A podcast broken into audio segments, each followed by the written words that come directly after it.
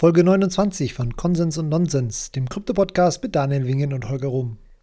Die Informationen in diesem Podcast sind nicht als Anlageberatung zu verstehen und spiegeln unsere persönliche Meinung wider.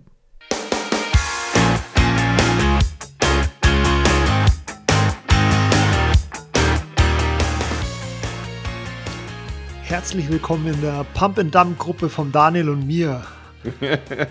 Hi, Holger. Ja, wir geben ja kein, wir geben ja kein Investment Advice, aber heute haben wir ganz heiße Tipps, die ihr unbedingt kaufen müsst. Und dann schießen wir das hoch auf, ach, bis zum Mond und noch weiter. Ja, wir reden heute über, wir reden heute über die Pump and Dump Gruppen, die wir, die wir in den letzten äh, Wochen gesehen haben, bei Aktien, aber auch bei Krypto und ähm, ja, alles, was, was, was dazugehört. Mhm. Hallo Daniel übrigens erstmal. ja, nochmal hallo Holger. Ich werde dich jetzt jede Folge mit einem neuen Intro überraschen. Sehr gut. Von dem du nichts weißt. Legen wir direkt genau, mal los, also, Ja, legen wir los. Was, was, was, was hältst du von dieser ganzen äh, Pump-and-Dump-Geschichte? Also erstmal hier mit GameStop und ähm, es gibt jetzt auch schon, also es gab ja schon immer große ähm, Pump-and-Dump-Gruppen, aber die scheinen jetzt wieder äh, erst recht in Mode gekommen zu sein. Dann haben wir den Dogecoin Pump, äh, gefüttert von Elon Musk. Äh, den Bitcoin Pump, gefüttert von MicroStrategy. genau, genau, genau. Ja, ich, äh, ähm, ich habe jetzt gerade keine Frage dazu, aber die Frage ist, oder vielleicht formuliere ich noch eine Frage dazu. Ähm, wieso gibt es so viel ist das nicht für so viele? wieso gibt es so viel Moon Juice für so viele verschiedene Assets und macht das überhaupt? Ja, okay, das ist nochmal eine ganz äh, philosophische Frage. Ja.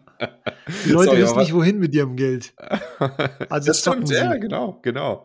Was, was, war deine Frage jetzt? Sorry. Meine Frage ist: ähm, Ist das nicht freier Markt, was wir hier sehen? Voll. Brauchen wir, brauchen wir Regulierungen beim Trading? Nee. Okay, nee, da haben wir Konsens. Brauchen wir nicht. Da haben wir Konsens, haben wir Konsens ja. ja. ich meine, ich glaube, ich, ich betrachte das so ein bisschen aus, aus zwei Perspektiven. Zum einen, also wenn wir jetzt mal uns ähm, die, äh, die klassischen Märkte anschauen, halt so GameStop und aber auch, auch, auch Silber, ne? Ähm, ja. Was ja ordentlich gepumpt wurde. Denn, denn muss man sagen, also finde ich, finde ich erstmal grundsätzlich eine super coole Aktion weil dort ein paar sehr gierige, ultrareiche Menschen ähm, und Organisationen sich durch das gezielte Zusammentun und Wetten auf äh, fallende Preise ähm, ja sozusagen einen Vorteil beschaffen haben und diesen Vorteil sogar so weit ausgenutzt haben, dass sie sich mit der Wette komplett overleveraged haben, also etwas gemacht haben, was ja eigentlich nicht möglich sein darf, nämlich mehr Shares eines, eines Stocks geschaffen, ein theoretische Shares eines Stocks geschaffen, eine, eines, eine Aktie geschaffen, also mehr Aktien geschaffen, als theoretisch da sind, ähm, in echt da sind. Und äh, das, da stellt sich dir natürlich die Frage, wie kann das sein und wie kann man die bestrafen? Offensichtlich der Regulator ähm, hält das für eine gute Sache. Wurde zumindest bisher nichts gegen unternommen. Man überlegt, okay, es sind angeblich gibt es ja nicht nur 100% äh, GameStop-Shares, sondern oder GameStop-Aktien, sondern es gibt 140% GameStop-Aktien, zumindest theoretisch. Und da stellt sich natürlich die Frage, wie kann das sein? Wie geht das überhaupt? Wieso, wieso wird das überhaupt zugelassen? Und äh, durch so ein, so ein Pump-and-Dump an der Stelle äh, durch koordinierte, ähm, ja, durch, durch, durch eine Koordination von kleinen Tradern, die sich im, über Social Media zusammengetan haben und äh, quasi die, diese, die Hedgefonds und die Individuen und Unternehmen, die solche äh, Positionen, solche Short-Positionen aufgenommen haben, äh, zu bestrafen, ohne dass der Regulator eingreifen muss, finde ich eine absolut gute Sache. Weil ich meine, hier wurde, hier wurde, hier ist ein Fehler unterlaufen. Ob jetzt irgendwie vom Regulator zugelassen oder nicht, das ist völlig egal. Hier ist etwas passiert, was nicht passieren hätte dürfen. Und ähm, das wurde aufgedeckt und ähm, ja, Die Leute ja. werden, werden, ich meine, das steht natürlich noch ein bisschen in den, in den Sternen, je nachdem, wie, wie schnell der Preis auch wieder sinkt. Ähm, aber es besteht zumindest eine Chance, dass die Leute, die da ähm, Dinge gemacht haben, die nicht mit Recht, also die, die, die, die nicht ganz rechtens sind und nicht existieren dürften, auch bestraft werden. Ja. Das heißt, der Markt hat im Endeffekt zurückgeschlagen. Und so äh, es hat keinen Regulator gebraucht, um das irgendwie ähm, wieder recht, rechtens zu rücken. Ja, nicht nur das, sondern äh, der Markt ist auch effizienter als der Regulator. Ne? Das heißt, du brauchst, du brauchst eigentlich keinen, du bräuchtest eigentlich gar keinen Regulator, der sagt, du darfst nicht mehr als 100% leveragen. Weil äh, im freien Markt, wenn du das machst, dann wirst du halt von anderen, die das ausnutzen können, wiederum bestraft. Mhm. Und wie stehst du dann zu Insider-Trading? Weil Insider-Trading ist im Endeffekt auch freier Markt und ist ja verboten. Ja. Und ähm, ja, wenn, wenn sich der ganze. Nee, äh, Holger, Holger, es ist nicht verboten. Es ist nur für für den, für den Normalo verboten. Ja, wahrscheinlich. die, Hedgefund, genau. die Hedgefonds dürfen Insider-Trading machen. Die dürfen sich erstmal ordentlich Short-Positionen zulegen und dann in die Bevor Öffentlichkeit die gehen und sagen, äh, okay. also dieser Stock, der wird's, diese, diese Aktie, die wird es definitiv nicht mehr machen, weil das Businessmodell, das passt nicht in die heutige Zeit rein. Und zack geht der Preis runter und ähm, die, die, die Entitäten, die sich da abgesprochen haben, profitieren davon. Also haben wir da auch in, äh, Konsens im Endeffekt, dass Insider-Trading äh, auch nicht reguliert werden müsste, wenn ähm, ja, der Markt regelt es dann schon. Genau, der Markt regelt es eigentlich von alleine. Äh, du kannst es auch jetzt schon nicht verhindern. Ähm, da brauchst du auch nicht, ich, ich weiß nicht, ich, ich habe mal, hast du mal nachgeschaut, es gibt kaum wirklich Verurteilungen wegen Insider-Trading und immer wenn irgendwie eine große News bekannt wird, kurz davor gehen die Aktien hoch oder runter. Also ähm, das ist eigentlich eine Farce. Und ähm, ja, ja ist, auch da, ist, Regulierung ist. Mhm, ja. Ist ganz interessant. Also das ist, äh, wenn ich, wenn ich mir jetzt äh, das Unternehmen anschaue, bei dem ich arbeite, also Twilio ist ja auch an der Börse gelistet. Ähm, ich bekomme dort äh, natürlich auch Zugang zu, zu Anteilen im anderen Unternehmen, also zu Aktien. Ähm, ich habe dort, dort, dort einen Aktienplan sozusagen. Und ich ähm, kann diese Aktien, sobald ich sie habe, auch traden. Aber nur in bestimmten Zeitfenstern, die ähm, ähm, von den Informationen, die den Mitarbeitern in, in, also intern zur Verfügung gestellt werden, ähm, sozusagen nicht von den Mitarbeitern, bevor es dem Markt, also bevor dem Markt die Informationen zur Verfügung stehen, ausgenutzt werden können. Das ist ja das, was dann auch, auch intern als Insider-Trading ähm, bezeichnet wird und wurde jedes Quartal dann erstmal eine Stunde lang dir Trainingsvideos anschauen musst, wie man denn Insider, was denn alles Insider-Trading ist und wie man das vermeiden kann und äh, was man da alles für Strafen bekommt und so weiter. Und dass man das auf gar keinen Fall als Mitarbeiter machen sollte. Ich finde das völlig ein Blödsinn, weil ganz ehrlich, wenn ich als Mitarbeiter einen, einen, einen Vorteil in einer Produktinnovation sehe, die jetzt auf dem Markt noch nicht bekannt ist, hey, dann warum soll sich der Mitarbeiter nicht die Aktien dann nochmal in, im größeren Stile kaufen können. Oder auch, wenn er sagt, okay, es ist halt irgendwie, das, da, da stimme ich nicht zu, was die Firma davor hat, ich verkaufe meine Aktien, ähm, bevor der Markt diese Information hat, finde ich jetzt ehrlich gesagt alles andere als, als, als unfair, sondern eher sogar eine faire Angelegenheit, weil der Mitarbeiter ja auch einen viel größeren Stake in der Firma hat, äh, als einfach nur Shareholder zu sein. Ja, also ich muss sagen, ich habe mich mit dem ganzen Thema noch nie, nie wirklich beschäftigt, aber gefühlt ist auch das eine Geschichte, wo ich sage, der Markt ähm, regelt es besser als irgendwelche Regulatoriken. Weil das ist mhm. ja jetzt genau, und darauf will ich hinaus, äh, im Endeffekt da, wo, wo es ja hingeht, wenn sich meine Vision der DeFi-Zukunft yeah! äh, Das war klar. Dass, dass wir eben Märkte kommt. haben, die äh, manipuliert werden können. Was heißt manipuliert werden können? Die gehen halt dahin, äh, also niemand äh, kann es regulieren. Es gibt Insider-Trading en masse. Was heißt Insider-Trading? Das ist dann halt der Markt. Und äh, Pump, du kannst auch nichts gegen Pump and Dumps machen. Ähm, ja, weil es halt äh, kein, kein wilder Westen im Endeffekt ist.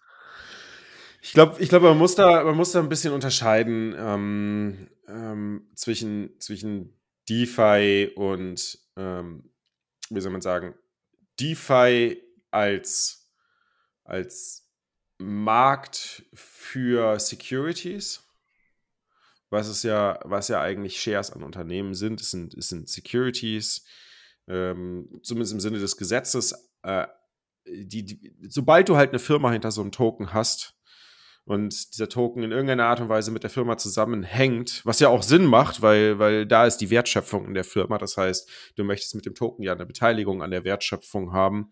Ähm, dann kommst du halt relativ schnell in die Security-Schiene rein und dann ist die Frage, äh, was darf diese Firma machen und was darf sie nicht machen in dem Land, in dem sie die Gesetz, oder in dem Land, in dem die Gesetzgebung als Grundlage für die Schaffung der Firma verwendet wurde. Ne? Wenn ich jetzt in Deutschland eine Firma gründe auf Basis des GmbH-Gesetzes, dann muss ich mich an die dort geltenden Vorgaben halten und natürlich die grundsätzlich geltenden Vorgaben in Deutschland und äh, der, der deutschen Finanzaufsicht und kann jetzt nicht einfach äh, meine, meine Shares auf DeFi, ich sage jetzt mal einfach so auf DeFi traden.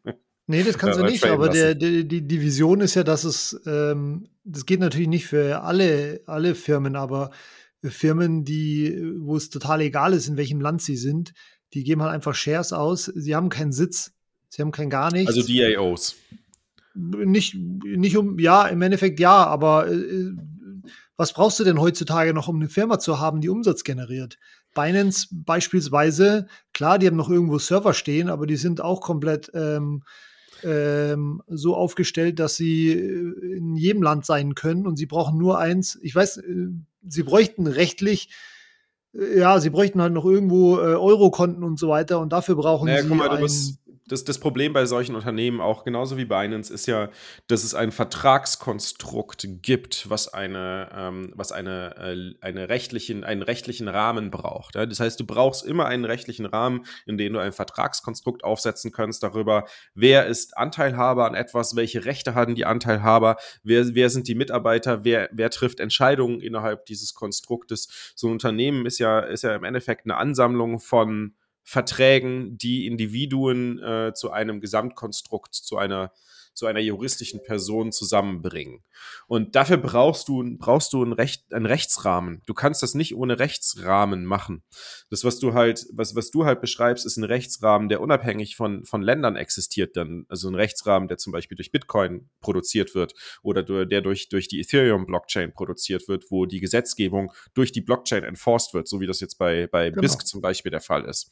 Und da ja, muss man natürlich sagen, keine, ich brauche keine, ich brauch keine Anteilseigner-Struktur, wenn ich äh, die Tokens habe. Klar, ich brauche einen rechtlichen Rahmen. Die, die, Token, die Token definieren die Anteilshaberstruktur. Ja, genau. Im Idealfall.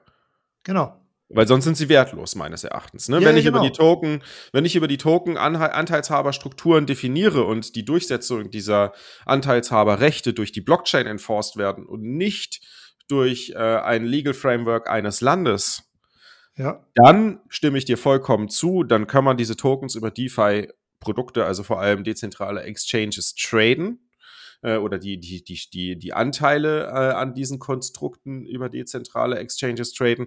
Dann stellt sich aber immer noch die Frage, wie entsteht dort der Wert? Ja, was ist aber, das, das ist die gleiche Frage, die du dir auch bei den Aktienmärkten gerade stellen musst. So wie, wieso ist Google so viel wert, obwohl sie keine Dividende ausschütten und auch keine ähm, Indizien dazu bisher auch nur ansatzweise veröffentlicht haben, dass überhaupt jemals Dividenden ausgeschüttet werden.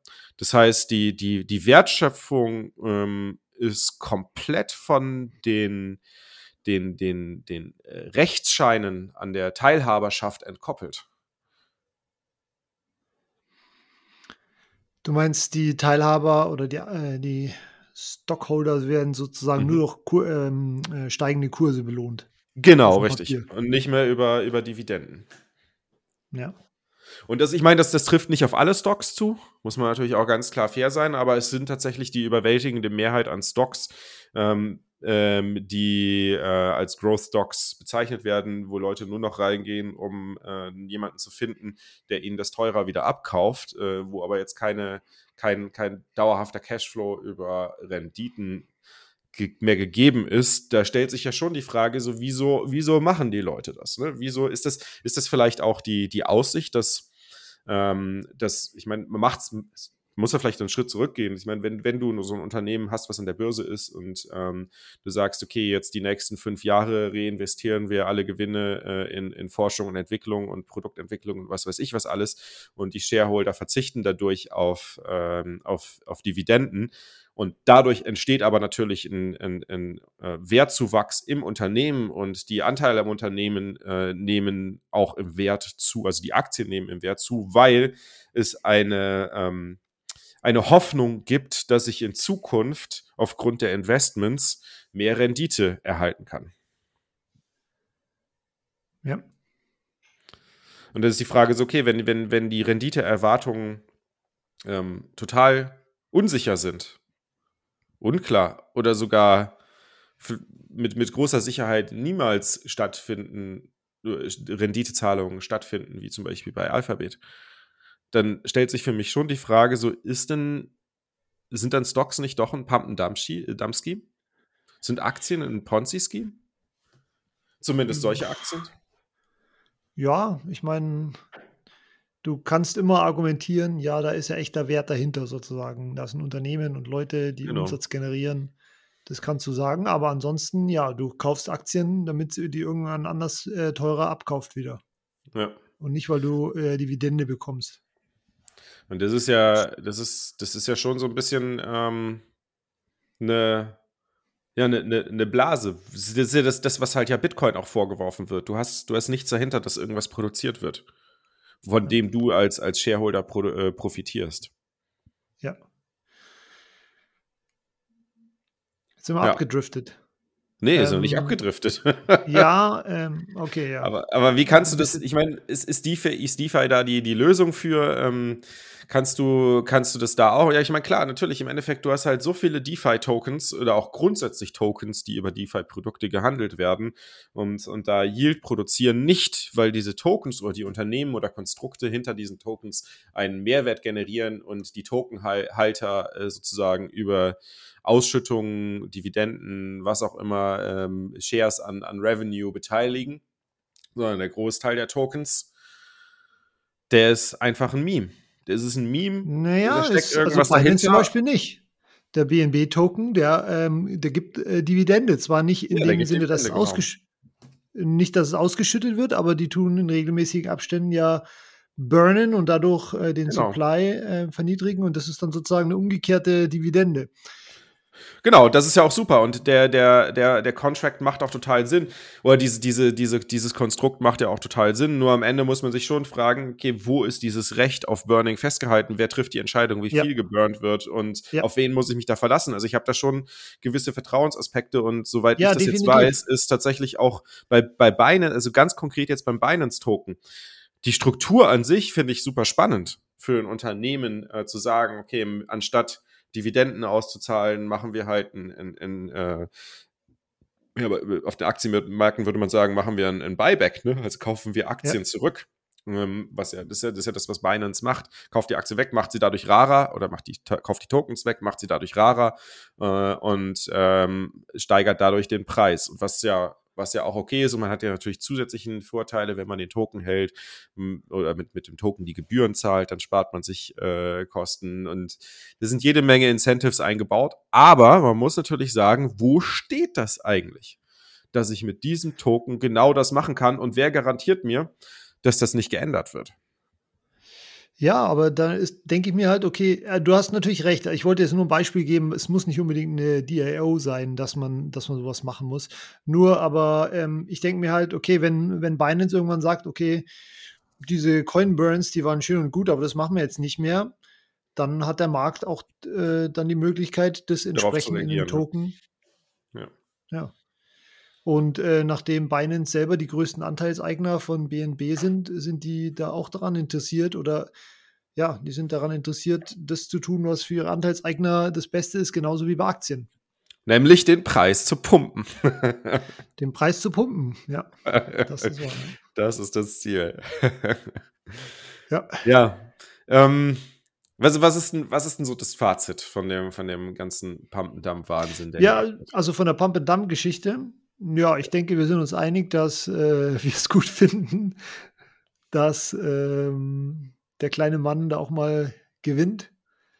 Aber gewinnen Und denn wirklich äh, alle? Das ist, das ist so, das ist auch so nee, meine Frage. Gewinnen bei dieser Art von Pump and Dump, wie wir es jetzt bei, bei ähm, GameStop gesehen haben und wie wir es bei ähm, Silber, Silber oder auch, auch jetzt Doge, Dogecoin sehen, ähm, profitieren da wirklich alle oder gibt es welche, die da deutlich mehr profitieren und wiederum andere, die davon verlieren, dadurch verlieren?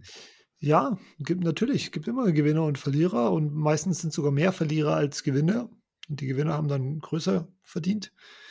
Ähm, aber ja, das ist halt auch der Markt. Wenn du, wenn du, wenn du zu spät kommst und irgendwie dann auf noch einen fahrenden Zug aufspringt, der aufspringst, der kurz schon davor ist, irgendwie gegen die Wand zu fahren, dann ist es äh, deine Entscheidung und ähm, äh, so funktioniert es halt. Ich, ich weiß nicht, was ich sagen soll. Also natürlich ist es bitter, dass da auch viele Leute daran verlieren, aber so funktioniert der Markt. Das ist Denkst, meine, äh, meine Einstellung dazu. denkst du, dass es bei Bitcoin auch Verlierer gibt, dass, dass es dort gezwungene Verlierer gibt? Ähm, Also ich meine, muss nicht freiwillige. Verlierer ist natürlich klar. Freiwillige Verlierer ist, wenn du zum Ja, absoluten zu Alltime High kaufst und Ja, dann ja. 30 Prozent runter wieder direkt verkaufst. Ne? Klar, Nee, das bist du selbst schuld. Aber wenn du, wenn du jetzt sagst, okay, ich kaufe Bitcoin und, ähm, und Ja, möchte, das Problem möchte ist halt bei GameStop, ähm, also es muss genauso wenig bei Bitcoin wie bei GameStop Verlierer geben. Nur das Problem ist halt, dass die, die GameStop-Halter, die haben halt alle Weekends und das gibt es halt bei Bitcoin nicht so. Beziehungsweise Bitcoin, also das ist meine, meine Wahrnehmung, ähm, die sind halt einfach viel überzeugter von der Geschichte, als dass sie jemals es mhm. zulassen würden, dass der Preis zu sehr runtergeht. Insofern ähm, bin ich eigentlich der Meinung, du, ja, also das Risiko, dass du äh, da als Verlierer rausgehst, ist definitiv äh, bei Bitcoin geringer. Mhm. Und es muss nicht so sein, dass, irgend, dass es Verlierer gibt. Es gibt dann vielleicht welche, die keine Gewinner mehr sind, weil sie halt, ähm, aber es kann natürlich sein, dass der Ich sag Preis nur immer bei, NGO always, always up. ja, aber irgendwann ist auch da der, irgendwann ist auch da, die, äh, du, vielleicht in Dollarwerten steigt dann noch der Kurs, aber nicht mehr in Kaufkraft, Kraft, wenn die. Wenn die, Wenn, wenn wenn, die, wenn die Preisfindung abgeschlossen ist und dann gibt es Ja. keine, gibt es vielleicht keine Verlierer, aber auch keine Gewinner mehr. Das ist sozusagen das Endziel. Naja, aber guck mal, wenn du, wenn du, wenn die Preisfindung abgeschlossen ist, das bedeutet, dass äh, Bitcoin der Maßstab ist. Der Maßstab für Preisfindung. Und sobald Bitcoin der, der Maßstab für Preisfindung ist und als, als, als Unit of Account äh, quasi aktiv verwendet wird, dann wird die ganze Welt in Bitcoin denominiert. So, und dadurch, dass wir halt äh, durch, durch, äh, auch durch Energie vor allem eine deutliche Effizienzsteigerung und, und, und eine, ähm, eine Produktivitätssteigerung, eine kontinuierliche Produktivitätssteigerung durch Automatisierung vor allem in der Gesellschaft sehen, steigt ja, weil Bitcoin quasi die Komplettwirtschaft repräsentiert. Zumindest im Stimmt. Durchschnitt, klar. Es ist natürlich irgendwie einzelne Städte oder einzelne Regionen haben natürlich nochmal stärkere Schwankungen in den Preisen drin, aber zumindest auf die ganze Welt betrachtet und einen längeren Zeitraum betrachtet, nimmt die Kaufkraft von Bitcoin immer weiter zu und kann nicht abnehmen auf einen längeren Zeitraum. Kurzfristig ja, aber langfristig kann die Kaufkraft einfach nicht abnehmen. Wenn alles, wenn alles nach Plan läuft. Ja, gut, was heißt, wenn alles nach Plan läuft? Wenn, wenn Bitcoin der Denominator ist, ne? Ja, ja, aber ich meine, so, so, so lange sind wir noch lange nicht. Ja, klar, natürlich. Aber Das ich verstehe, was du meinst. Also du hast natürlich recht, ja. Dann äh, das, Und ich glaube, das das, ist ja ist auch das- Ich glaube, das ist das, was auch Bitcoin von, von allen Shitcoins und von Aktien und so weiter unterscheidet. Weil das ist halt auch der Punkt, wo man sagen muss, Bitcoin ist auf dem Weg dazu, der Denominator, das globale Geld, das, das, ähm, das alles durch 21, äh, geteilt durch 21 zu werden. Und ähm, es gibt kein ich anderes Asset, so. keine Aktie, kein, kein, kein Token, sonst irgendwas, der, der sich in diese Richtung bewegt. Und Ja, auch dauerhaft stabil so. halten kann. Ich sehe es trotzdem nicht so. Also für Okay. mich ist es, äh, das Thema Unit of Account ist sehr, sehr, sehr, sehr weit weg für Ja, Bitcoin. Ich weiß nicht, ob es jemals noch, äh, und das ist, meinst du mit den Denominator? Genau. Es ist, es ist für mich durchaus plausibel, dass es ewig so, so, so eine Gold, Goldgeschichte sein wird. Gold, ja, vielleicht okay. war Gold mal irgendwie Unit of Account. Nee, Gold, Gold wird hinfällig sein. Also ich sag ja, dir, nee, das 2029, meine ich auch nicht. Das meine ich nicht. Nur, ja.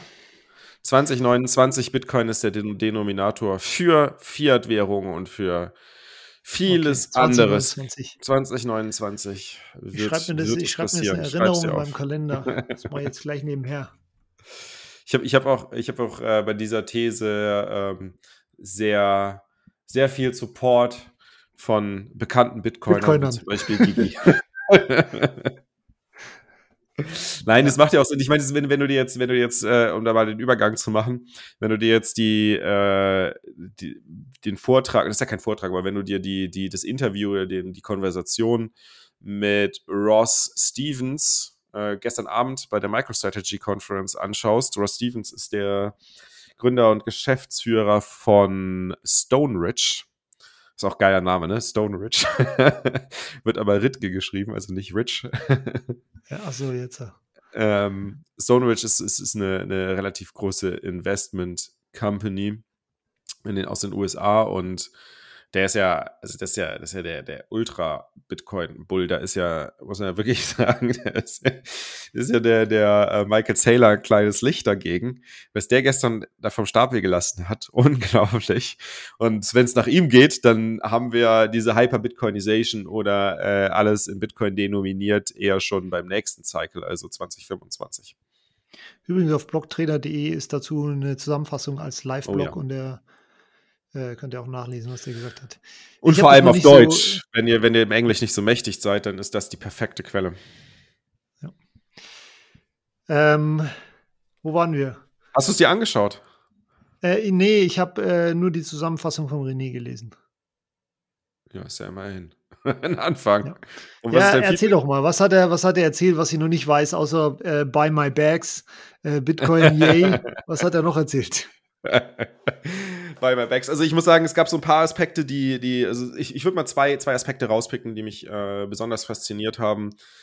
Ähm, das eine ist, er ist, er hat, er hat diesen, ähm, diesen Aspekt, dass Bitcoiner nicht so gut verstanden werden, äh, relativ gut auf den Punkt gebracht, finde ich. Das ist ja, hatte auch so eine kleine Diskussion Anfang der Woche mit dem Daniel Eckert von der Welt, der meinte, dass Bitcoiner eine, eine Fremdsprache sprechen und dass es für den Normalo schwer ist zu begreifen, was sie da sagen. Und ja, ich muss sagen, ja, ich habe am Anfang gedacht, das ist Blödsinn, was er sagt, aber nachdem äh, der Ross das nochmal auf eine andere Art und Weise erklärt hat, muss ich sagen, ich stimme da tatsächlich sogar mittlerweile zu.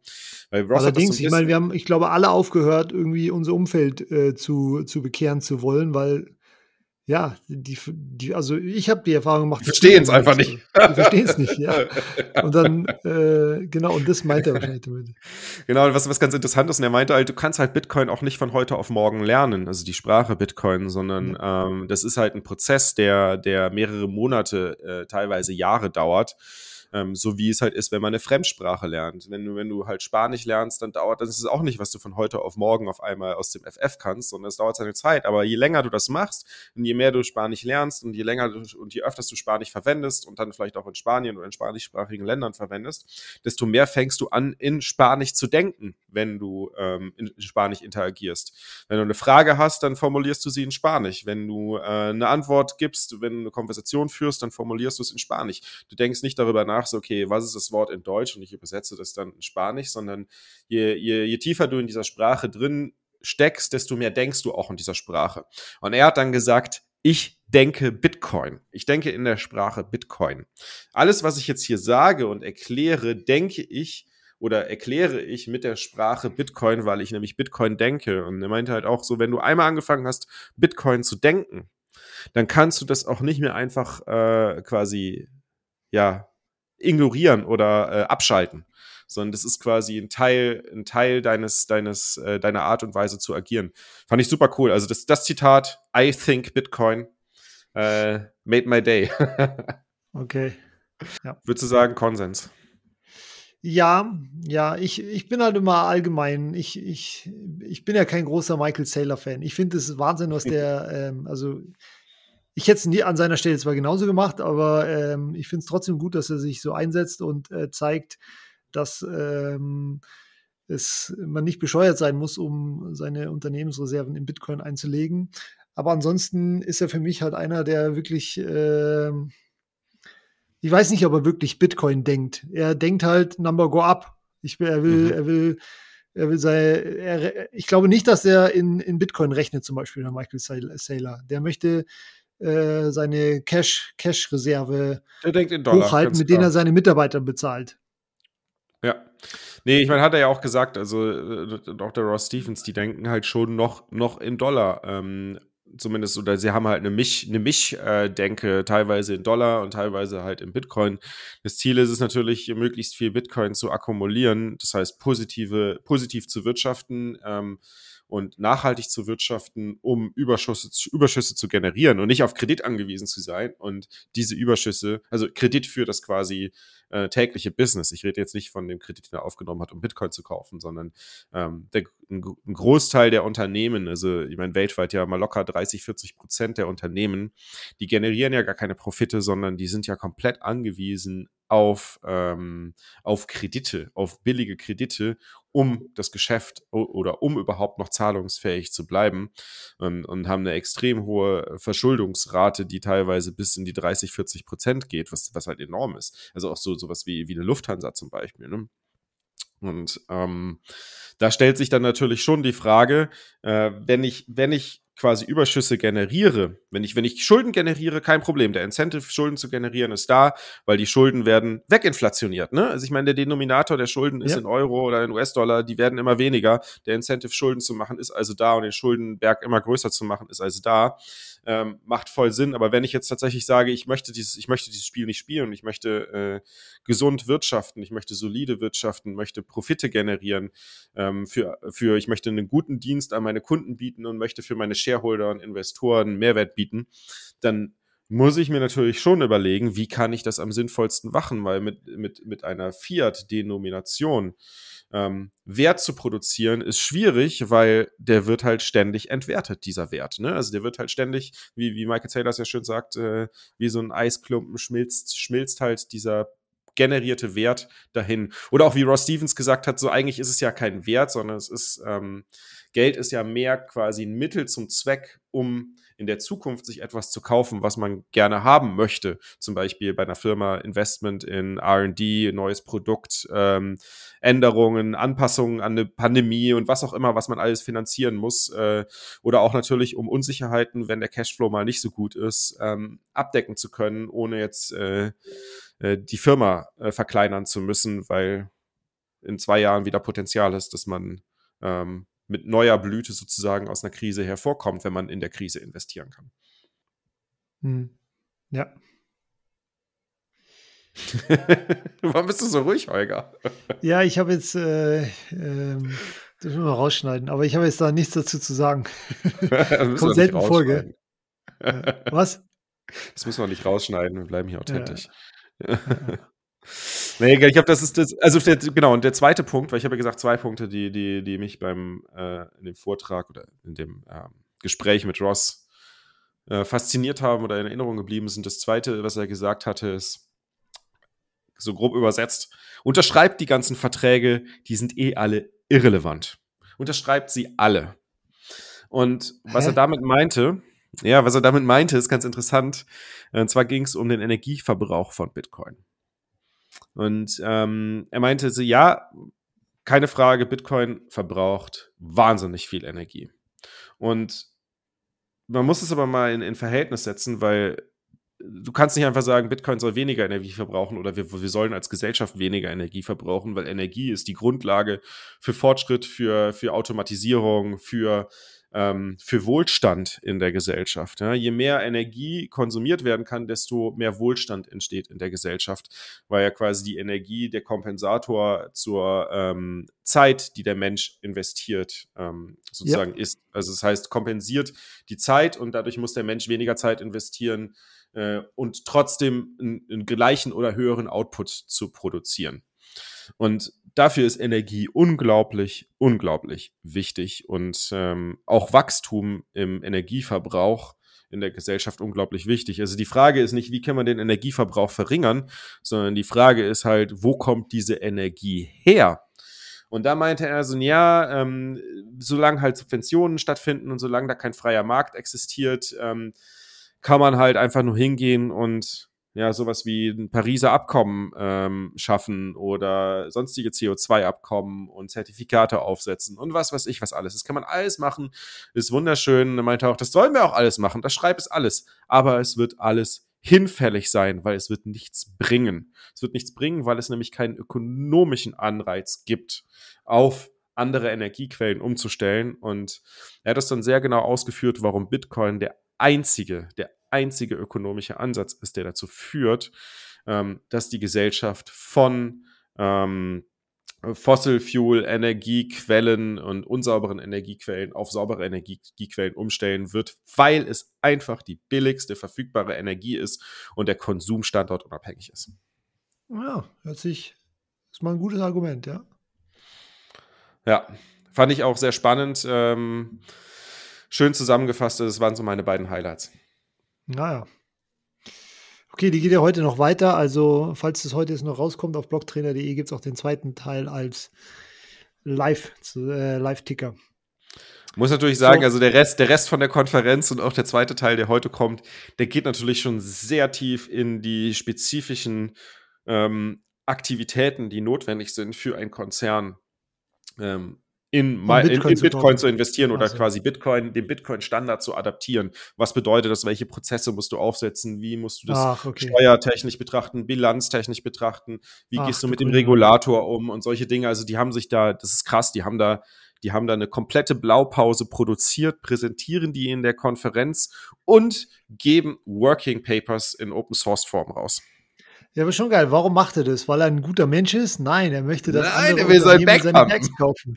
Ja, natürlich.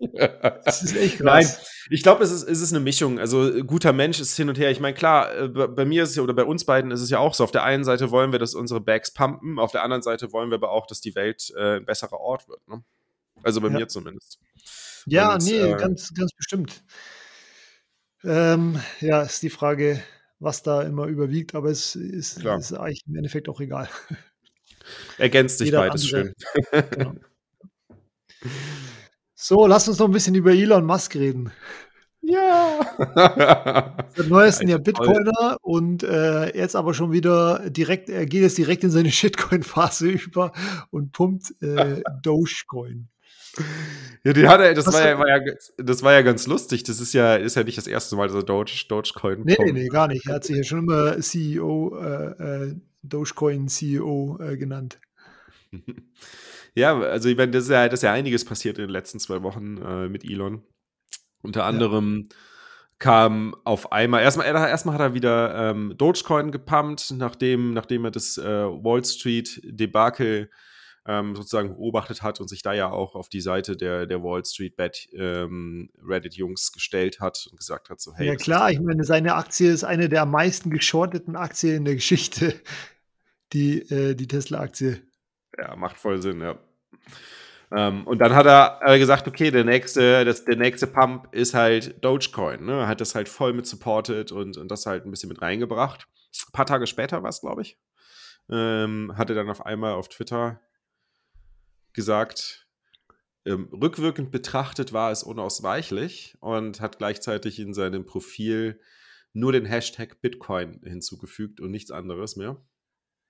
Momentan steht, glaube ich, gar von, nichts. Ne? Innerhalb von einer Stunde 15% Bitcoin hoch. ja, 5000 Dollar Candle. ja, äh, echt krass. Also inzwischen hat er es übrigens wieder runtergenommen, gell? weißt du es? Ja. Ja, ja aber, aber krass, ja.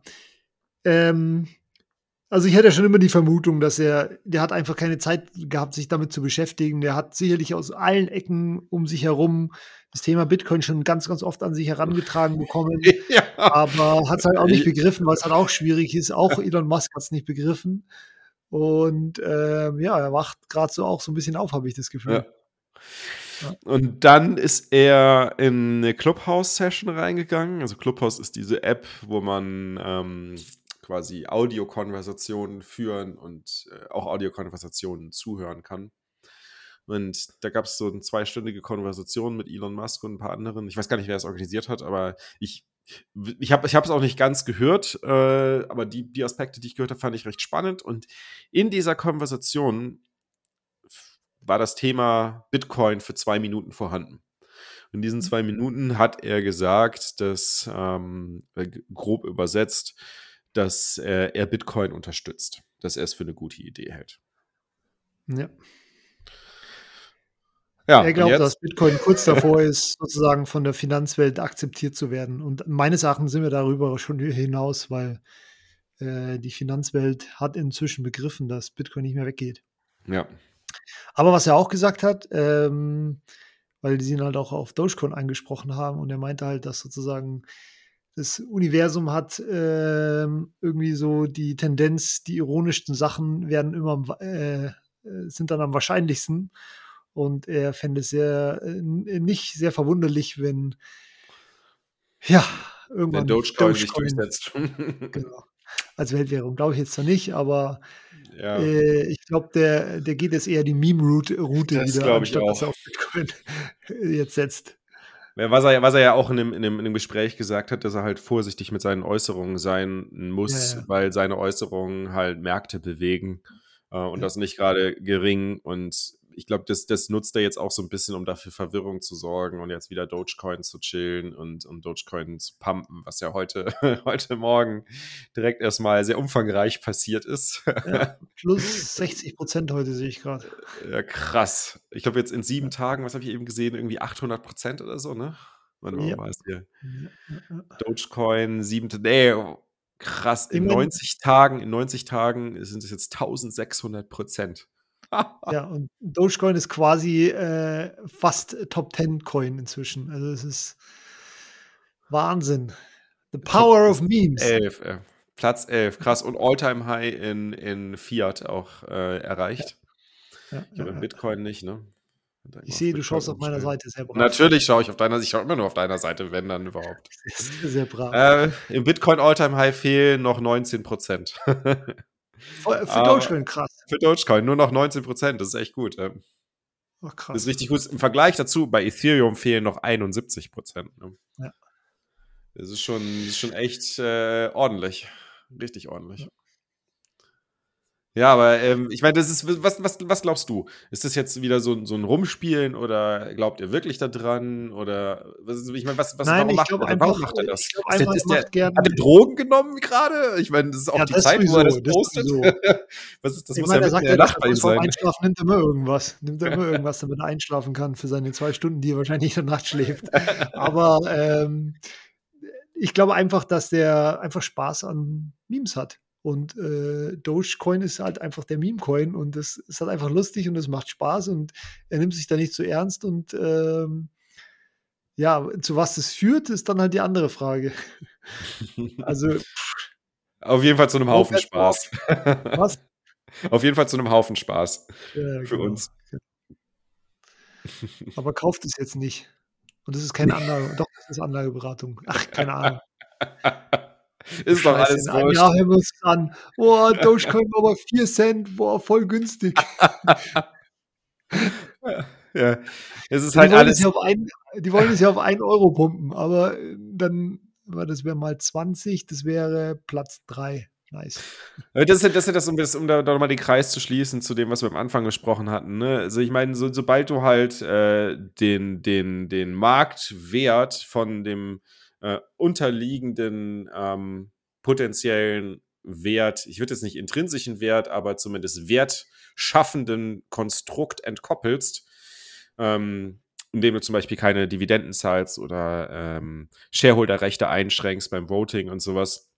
Ähm, sobald du so eine Entkopplung schaffst, äh, kann alles durch die Decke gehen, kann alles gepumpt werden, kann alles äh, unendlich viel wert sein oder auch nichts wert sein. Das tut, ja. das, die, die, die, die Fundamentals tun eigentlich nichts mehr zur Sache. Ja. Weil es ist halt alles ein, ein Hoch und ein unten runter und ein Auf und ab. Und da stellt sich für mich die Frage, die ich dem Gigi gestern auch gestellt habe und die ich dir jetzt auch mal stellen würde. Was glaubst du, wie würde der Stock Market ähm, agieren oder funktionieren in einer Welt, äh, in der Hyper-Bitcoinization erreicht, äh, erreicht ist, also alles in Bitcoin denominiert ist? Hm. Hm. Lass mal überlegen. Dann äh, würde ich, ja, idealerweise würde sich da mehr die Spreu vom Weizen trennen bei den Aktien. Mhm. Glaube ich auch. Ähm, weil ich nicht mehr irgendwas investieren kann, weil es geht ja alles hoch, so ungefähr. Und, äh, ja, Und Bitcoin geht auch die ganze Zeit mehr hoch, Dividenden. Wahrscheinlich gäbe es mehr Dividenden, hast recht. Genau. Ja. Ja. Weil du würdest natürlich überlegen, so, okay, lasse ich meine Bitcoins einfach liegen, die ja in der Kaufkraft immer weiter zunehmen, oder ähm, aber keinen Cashflow generieren, oder nehme ich die Bitcoins und investiere sie in Unternehmen, wo sie dann Cashflow generieren. Ja. Also zumindest würde ich das so machen und ich vermute mal, dass das dass, äh, ähm, auch, auch viele andere Investoren, äh, auf viele andere Investoren zutreffen würde.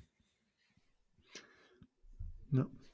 Vielleicht ähm, in dem Zusammenhang eine Frage, die mich beschäftigt. Wir wissen ja, dass Dogecoin hat keinen äh, äh, endlichen Supply. Die werden in alle Ewigkeit, äh, glaube ich, 5% pro Jahr neu gedruckt. Mhm. Ähm, genau, da hatten wir in der Gruppe gesehen, ja, ja, hast du gesagt, ja, es, es kann ja nicht gut gehen, weil langfristig Bitcoin ist begrenzt. Langfristig wird der Wert wieder zu Bitcoin gehen Mhm. oder so, so ähnlich. Und dann ähm, hatte ich angemerkt, ja, Bitcoin ist begrenzt, aber wie wichtig ist das wirklich?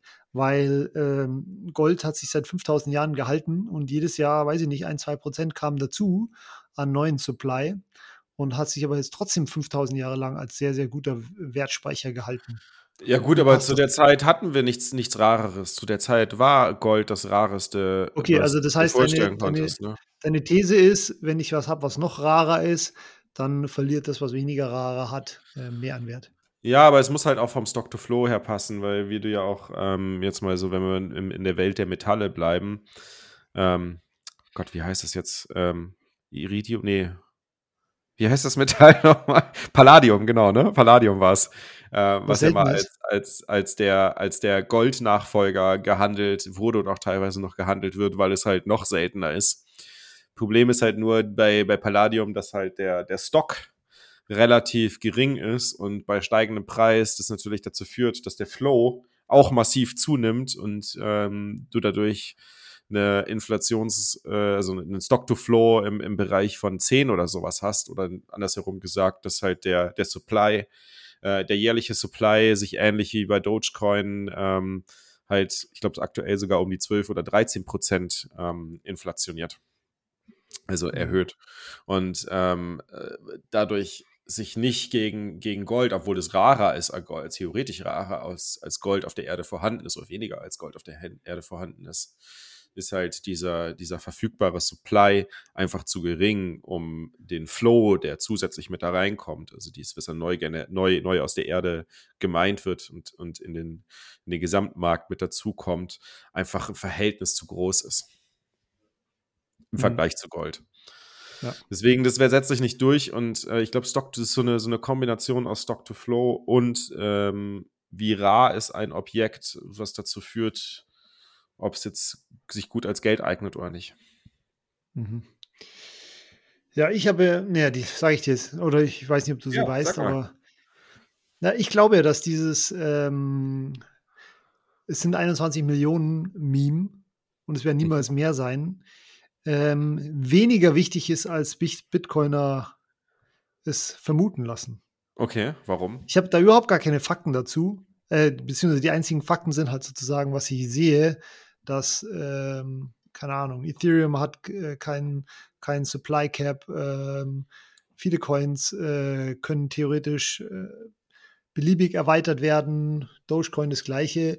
Das, wir reden hier von einem kurzen Zeitraum und ich weiß, du meinst das alles sehr, sehr langfristig, Mhm. aber ich glaube, ähm, ich, ich weiß nicht, ob das wirklich so schlimm wäre oder ob wirklich dann das Rarste äh, tatsächlich das ist, was den ganzen Wert auf sich vereint. Oder ob das nicht ähm, eine Kombination aus, wie rar ist es und wie nützlich ist es äh, und äh, ja. Ja, klar. Ich meine, die Nützlichkeit als Geld, die muss ganz klar gegeben sein. Und das, das fand ich auch ganz spannend, wie, wie Steve, äh, Ross Stevens das gestern erklärt hat, dass Gold, äh, das Geld eigentlich zwei, ne, eigentlich nur eine einzige wichtige Funktion hat, die aber zwei Dimensionen hat. Und die, einz, die einzige wichtige Funktion, die, die Geld braucht, ist Medium of Exchange, also ist der Transfer. Und ähm, was beim Transfer, ähm, das, das fand ich auch wieder, der hat das wieder so, so klar, so klar erzählt. Also schaut euch das an, äh, kann ich wirklich sehr empfehlen.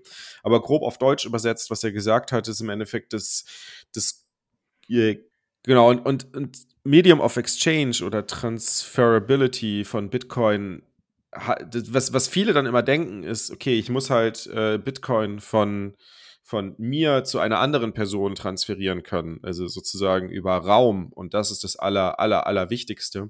Und es gibt nur diese eine Funktion. Aber diese Funktion hat auch eine andere Dimension.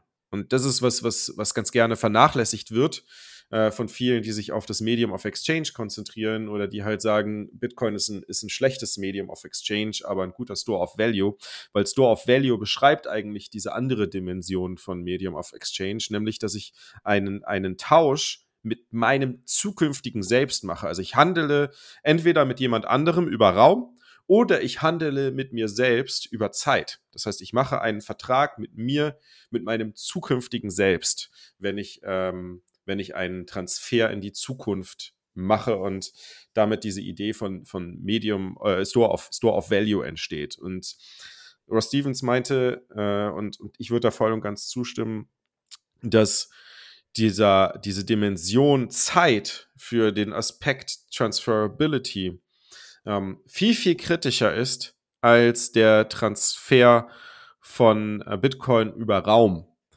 Auf der anderen Seite sagt er auch, aber selbst, selbst über Raum ist Bitcoin schon so, so viel effizienter als, als ähm, Fiat und aber natürlich auch als Gold, weil Bitcoin trotzdem global innerhalb von wenigen Stunden finales Settlement erreicht, was halt bei Fiat ähm, teilweise Wochen dauert. Und das Volumen an, an finalen Settlement-Transaktionen, wie hat er das gesagt, pro Tag ich glaube, pro Tag um das, ähm, was waren das, 60.000-fache erhöht oder sowas?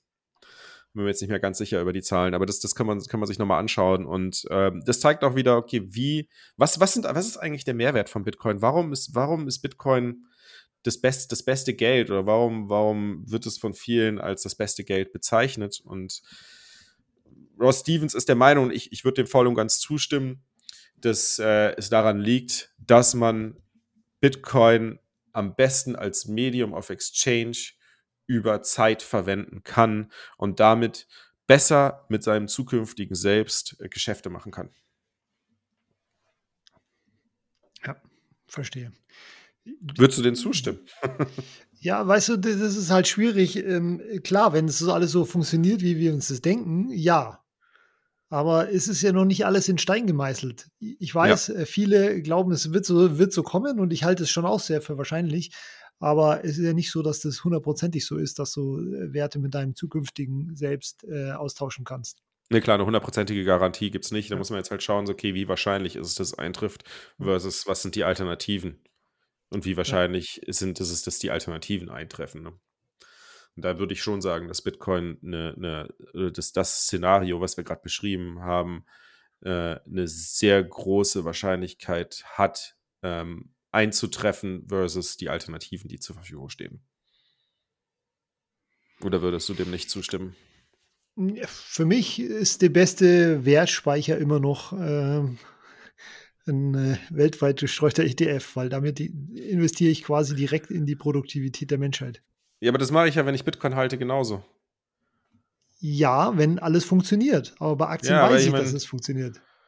Ein, ein Index-ETF, globaler Index-ETF, der, ähm, der profitiert, beziehungsweise da profitierst du ja auch in erster Linie vom, vom Wertzuwachs der Unternehmen, die dem unterliegen. Das ist genauso ja. wie, okay, Bitcoin-Kaufkraftzuwachs, äh, weil mehr Automatisierung, weil höhere Produktivität ist. Eins, ja, wie gesagt, ist, ist wenn alles genau so klappt, wenn, wenn alles so klappt, wie wir uns das denken. Aber äh, für mich ist es noch nicht so hundertprozentig in Stein gemeißelt wie vielleicht für dich. Okay. Deswegen ist für mich die sicherste Alternative immer ein weltweit gestreuter Aktien-ETF, weil dann, ja, wie gesagt, ich investiere in die Produktivität der Menschen. Okay. Finde ich gut. Aber man muss, man darf natürlich nicht vernachlässigen, auch mit Bitcoin investierst du in die Produktivität der Menschen. Ja, wenn, wenn alles so funktioniert, wie wir uns das denken. Ja, wenn, okay. wenn alles so funktioniert und ich meine, was, was ist die Alternative, die man sich immer, das muss man sich immer stellen, weil ich meine, was ist, ich, ich finde es ja einfach, ähm, ein Aspekt, den ich jetzt nochmal kurz anbringen möchte, was ja, was ja unglaublich wichtig auch für, für äh, die Fragestellung, was ist Geld ähm, ist und was ist das beste Geld ist. Wenn ich ähm, quasi eine in gesund in die Zukunft schauen möchte und zuversichtlich in die Zukunft schauen möchte, dann kann ich das meines Erachtens ähm, basierend auf meinem Research, äh, ich bin gespannt auf deine Zustimmung, nur dann machen, äh, wenn ich mögliche ähm, unvorhersehbare Dinge, also Unsicherheiten, mit einer Art Versicherung gegen diese Unsicherheit ähm, ähm, mich schützen kann. Und Versicherung bedeutet im Endeffekt so, hey, ich weiß nicht, was passieren kann in der Zukunft, von daher lege ich mir jetzt erstmal einen Puffer an. So wie der Körper sagt, okay, ich weiß nicht, ob ich in Zukunft äh, genug Nahrungsmittel bekomme, also baue ich Fett auf, wenn die Möglichkeit dazu besteht, Fett aufzubauen, ne? um halt äh, für die Zukunft äh, abgesichert zu sein, wenn es mal ein Nahrungsmittelknappheit ähm, gibt. Ich meine, heute, heutzutage nicht mehr ganz so wichtig oder eher zum Nachteil, ähm, aber früher war das eine unglaublich wichtige Funktion des Körpers. Und ähm, so agieren wir Menschen ja auch. Wir wollen uns was auf die Seite legen, um irgendwie, wenn wir einen Job verlieren oder wenn wir was starten wollen oder wenn wir eine Idee haben, Rücklagen zu haben oder wenn uns irgendwas passiert, ne, ähm, Rücklagen zu haben, auf die wir zugreifen zu können. Und das ist ja auch zum Beispiel, wenn man sich jetzt Corona anschaut. Corona hat halt äh, ist halt ein so ein Szenario, was halt 2019 hat das, hat das keinen interessiert. Keiner hat gedacht, da kommt irgendwas, ja. Aber trotzdem war dieses, dieses Damoklesschwert hat ja schon über den Köpfen der Leute geschwebt, weil irgendwas kann immer passieren. Du weißt es nicht, was morgen passiert. Aber wenn, wenn irgendwas passiert, dann möchtest du halt vorbereitet sein. Und wenn wir uns jetzt mal eine Welt vorstellen, in der jeder, jeder Bitcoin-Rücklagen produziert hat, wirklich absolut jeder. Und das ist ja das Schöne bei Bitcoin, kann man es einfach machen. Weil es wird halt nicht äh, an Kaufkraft äh, beraubt, sondern es wird, es gewinnt an Kaufkraft hinzu. Das heißt, du kannst es einfach zur Seite legen und ohne großes Risiko, ähm, ohne große Risiko, wie nennt man das, ähm, ohne dass man Risiko ausgesetzt ist, sozusagen ähm, für die Zukunft sparen.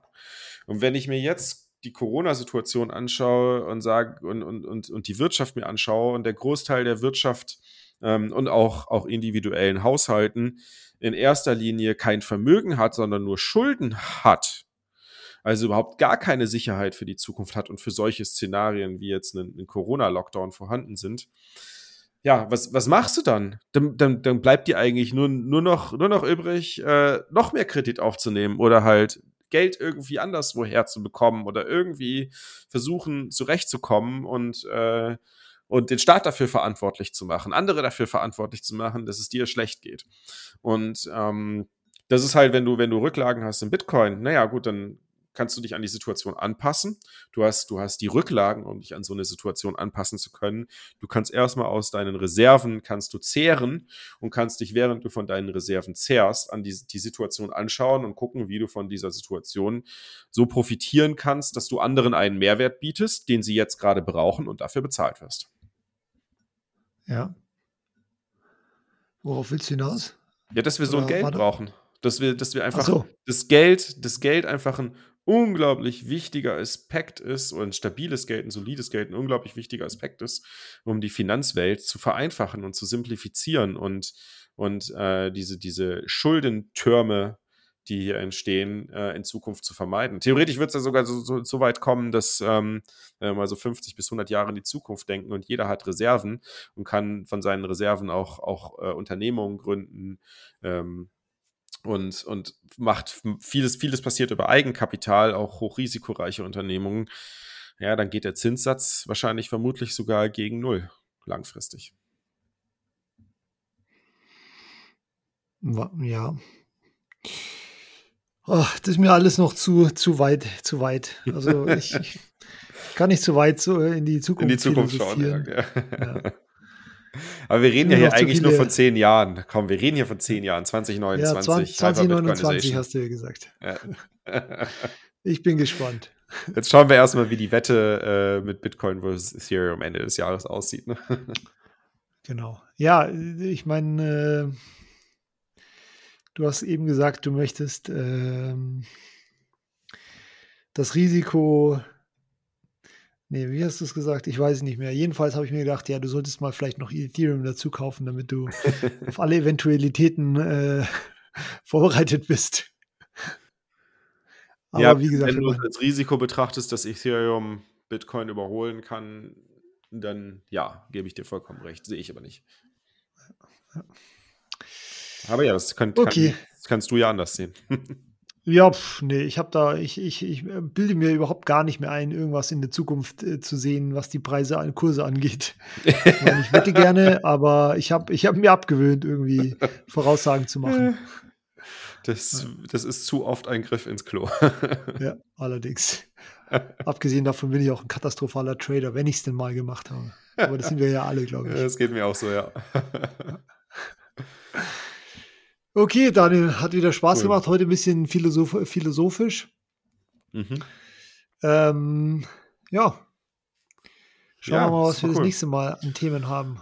Genau, hinterlasst uns äh, eine Bewertung, wenn ihr es cool findet, was Holger und ich hier machen. Und ähm, genau, wenn ihr Feedback habt, Themen. Dann kommt in unsere Telegram-Gruppe. Genau, kommt in Konsens, unsere Nonsens. Telegram-Gruppe und diskutiert mit uns, gebt uns Feedback, bewertet uns in eurem Podcast-Player. Das hilft, hilft, hilft allen, hilft Bitcoin, hilft Krypto. und euren Bags. Okay, dann bis zum nächsten Mal. Ciao, Bis ciao. zum nächsten Mal. Ciao, Holger.